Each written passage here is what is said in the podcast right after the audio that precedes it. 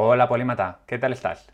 Bueno, antes de empezar te quiero contar una cosa y es que tengo una nueva cámara y tengo un nuevo set de grabación. Así que si normalmente me escuchas por el podcast, bueno, te diría que te acerques a YouTube y me veas en vídeo porque, bueno, aparte de verme el careto, que eso quizá no es lo que más te interesa, sí que lo acompaño muchas veces con imágenes, gráficos y cosas que ayudan a entender mejor el mensaje.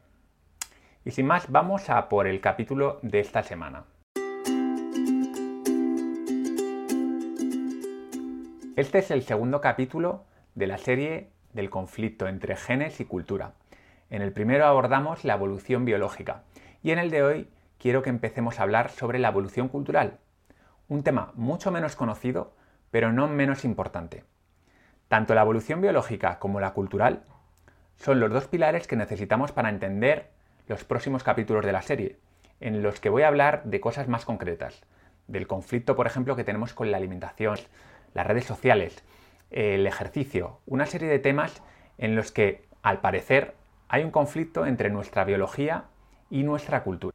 Al contrario de lo que mucha gente piensa, la cultura y la biología no van separadas, no son dos cosas diferentes, sino que están completamente entrelazadas. De hecho, la cultura ha sido una de las mayores presiones evolutivas que ha tenido nuestra biología durante los dos últimos millones de años. Bueno, pues vamos a verlo. Es común escuchar y leer que la inteligencia es aquello que nos separa del resto de animales y que gracias a nuestra increíble capacidad para pensar, para razonar, hoy dominamos el mundo. Sin embargo, Joseph Henrich, uno de los mayores expertos en evolución cultural, defiende que no somos tan diferentes del resto de los animales en nuestras capacidades cognitivas. En su libro The Secret of Our Success, El secreto de nuestro éxito, explica con varios ejemplos bastante interesantes que lo que nos diferencia radicalmente del resto de animales, de seres vivos, es nuestra capacidad para aprender socialmente, para aprender cultura. Sin nuestra cultura, apenas somos capaces de sobrevivir. En este punto, yo creo que una de las cosas que tenemos que hacer para poder entender este capítulo y el siguiente es definir correctamente cultura. Por lo menos definirlo desde el punto de vista de la gente que habla sobre la evolución cultural, porque la palabra cultura es como la palabra democracia, son palabras que pueden tener muchísimas definiciones, pero hoy nos vamos a centrar en la siguiente. La cultura es el comportamiento socialmente aprendido, es decir, todo aquello que aprendemos de nuestros padres, pero también de nuestros amigos, de nuestros conocidos, de los líderes de opinión, de las redes sociales. Todo eso es cultura. Esto incluye ideas, tecnología, tradiciones, rituales, todo eso es cultura. Para entender hasta qué punto es importante la cultura para nosotros o para cualquier ser humano en toda la historia de la humanidad, haz un pequeño experimento mental. Imagina que estás con 10 amigos y te dejan en la selva de Irati, que es un bosque muy frondoso que hay en Navarra, y os dejan ahí simplemente con la ropa y con comida para unos pocos días y agua para unos pocos días. Nada más y os van a recoger dentro de tres meses. El resto del tiempo tenéis que sobrevivir por vuestra propia cuenta. ¿Crees que seríais capaces de sobrevivir? Seguramente ninguno de vosotros tiene conocimientos de cómo construir un refugio, de cómo construir un arco para poder cazar un ciervo, de cómo hacer trampas para cazar conejos. Incluso aunque supieseis hacer trampas, porque alguno de vosotros hubiese leído alguna vez en algún sitio cómo hacerlo, luego habría que despellejar el conejo y habría que cocinarlo. ¿Alguno de vosotros sabe hacer fuego? ¿Alguno de vosotros sabe cómo despellejar un conejo? Hay multitud de conocimientos de supervivencia básica que cualquier ser humano normal moderno no tiene. Y la cuestión es que todos vosotros sois personas inteligentes y con estudios. Seguramente sepáis escribir, sepáis estadística y seguramente sepáis cocinar con un horno. Pero nada de eso os es útil en ese otro entorno. Habéis tenido un aprendizaje cultural que funciona en un hábitat muy concreto, pero en el momento en el que os sacan de ese hábitat no podéis funcionar. Aristóteles dijo que somos animales sociales, pero quizás sea más interesante decir que somos animales culturales. Aun rodeados de gente inteligente, sin la cultura adecuada no somos capaces de sobrevivir. Esto puede parecernos obvio, pero somos el único animal al que le ocurre. La mayoría de los seres vivos vienen bastante bien equipados para funcionar y sobrevivir en un hábitat con poco o ningún aprendizaje cultural. Entonces, ¿somos el único animal que tiene cultura? Bueno, si viste la entrevista que le hice a Felipe Fernández Armesto, sabrás que no es así. De hecho, los chimpancés, por ejemplo, utilizan, no todos, pero algunos, los que lo han aprendido, palitos para coger termitas. Algunos también utilizan piedras para cascar nueces. Y se sabe que no es innato porque dependiendo en las regiones donde viven, hacen estas cosas o no las hacen. Es decir, es algo que han aprendido de sus padres o de sus congéneres. Por su parte, las orcas también son animales culturales. Se sabe que dependiendo de la zona donde viven, tienen dialectos diferentes. Y también utilizan técnicas de caza diferentes. Entonces, si los animales también tienen cultura, ¿cuál es la diferencia entre ellos y nosotros? La diferencia es la acumulación cultural. Los chimpancés llevan décadas, probablemente siglos, utilizando esas técnicas en esas regiones, pero no han pasado de ahí, no han acumulado cultura. Sin embargo, nosotros empezamos haciendo sencillos hachas de piedra y a día de hoy hacemos cohetes y hacemos bombas nucleares. Aquí está la diferencia principal entre el resto de animales y los seres humanos. En el capítulo dedicado a la evolución biológica, expliqué cómo el entorno ejerce una presión evolutiva sobre todos los seres vivos. Aquellos que sobreviven, aquellos más aptos, aquellos que tienen los mejores genes, son los que dejan descendencia. De lo que no te hablé en ese momento es que uno de los mayores estímulos evolutivos, una de las mayores presiones evolutivas que existen en el caso del ser humano es la propia cultura. La cultura es muy antigua. Las formas más primitivas de cultura en los seres humanos seguramente se remonten a unos 2 millones de años de antigüedad. Al menos esto es lo que dice la teoría de la herencia dual. Según esta teoría, los primeros conatos de cultura en las bandas de cazadores-recolectores ayudó a prosperar a los individuos que fueron capaces de sacar partido a estos conocimientos y tecnologías primitivas. Y por lo tanto, sus genes pasaron a las siguientes generaciones. Estos sencillos avances culturales marcaron la diferencia entre la vida y la muerte. Algunos de los ejemplos de estas primitivas innovaciones fueron la fabricación de las primeras hachas de piedra. Eran objetos muy muy sencillos pero que nos ayudaron a poder cortar la carne mucho mejor. También, por supuesto, la creación y el control del fuego.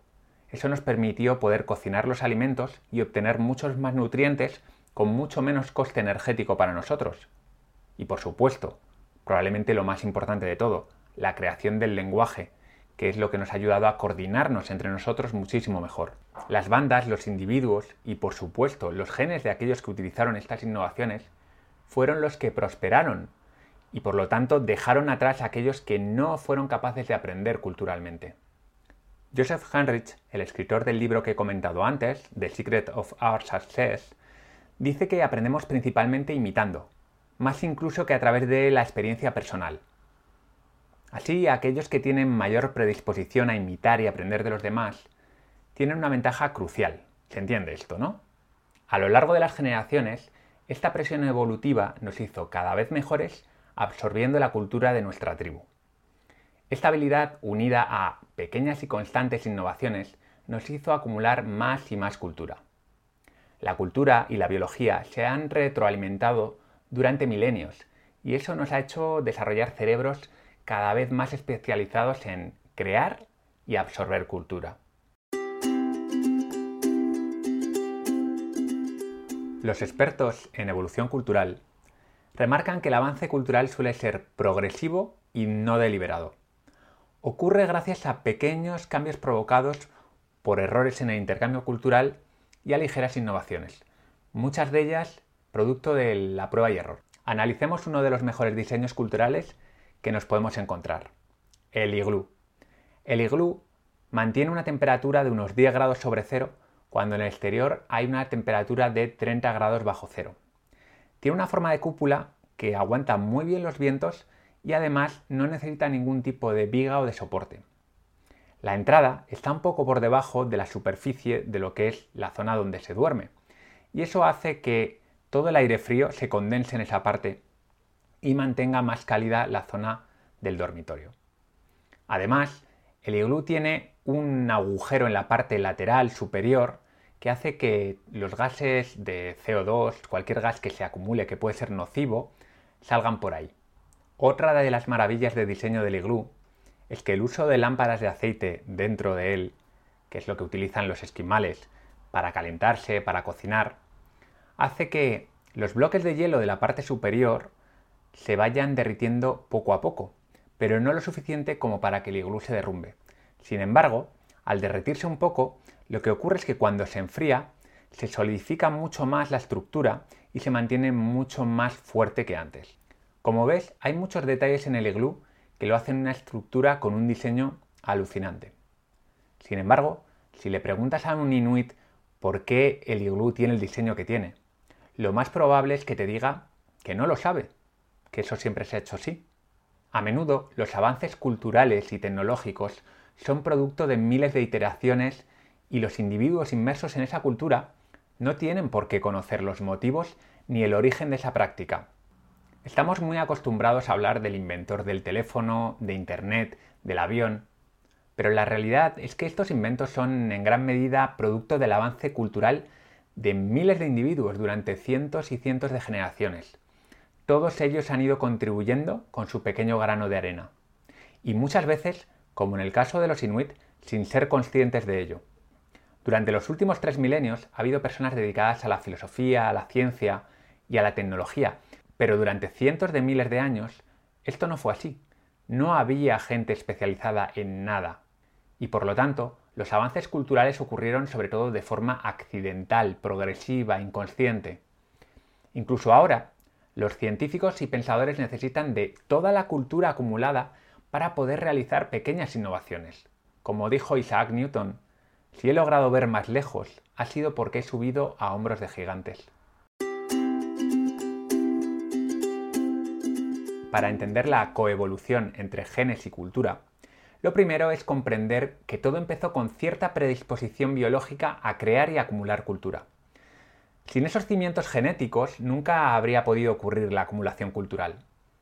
Existen muchas evidencias de cómo la cultura ha ido dando forma a nuestro genoma desde entonces. Una de nuestras limitaciones más obvias es nuestra limitación física.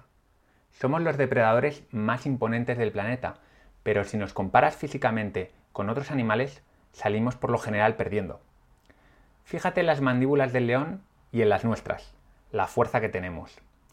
Fíjate en la velocidad del guepardo y compárala con la nuestra, o las garras de un oso, o la vista de un águila. En todos los casos salimos perdiendo. Nuestras mandíbulas son relativamente débiles, para comprobarlo, coge un trozo de carne sin cocinarlo e intenta comértelo y verás lo difícil que es. Hace más de 2,5 millones de años ya fabricábamos sencillas hachas de piedra que nos servían para desgarrar la carne y poderla comer mucho mejor. Y también hace unos 400, medio millón de años más o menos, empezamos a cocinar los alimentos. Eso nos permitió dedicar mucho menos tiempo y mucha menos energía a la digestión.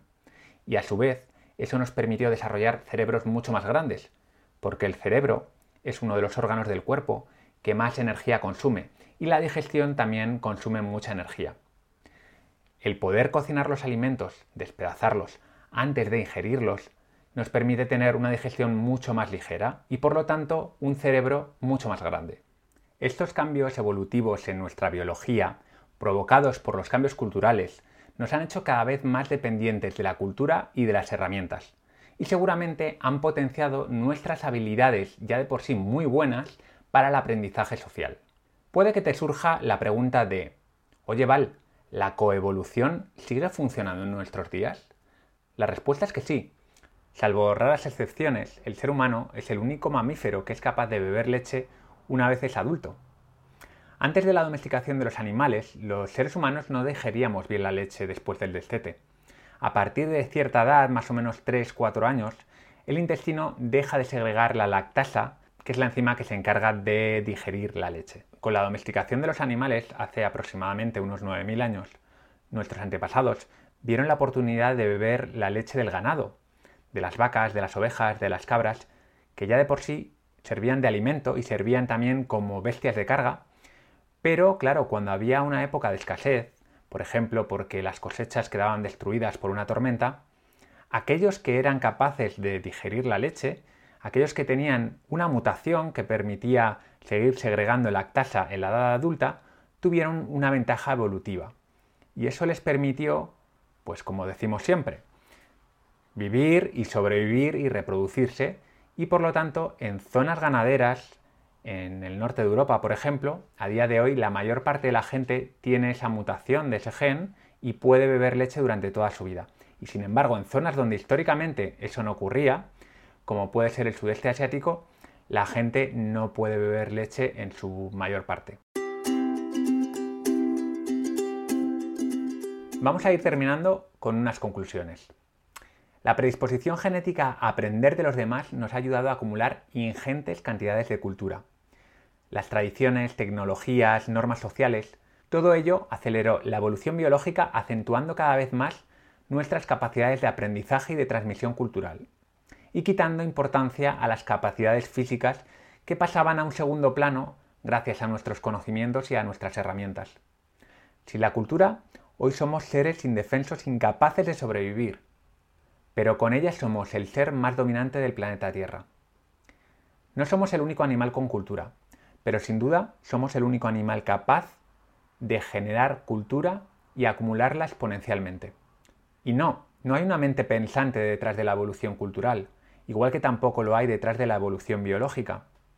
Los cambios suceden de forma ciega y de forma progresiva. Los rasgos culturales que nos hacen prosperar se quedan y los que no desaparecen.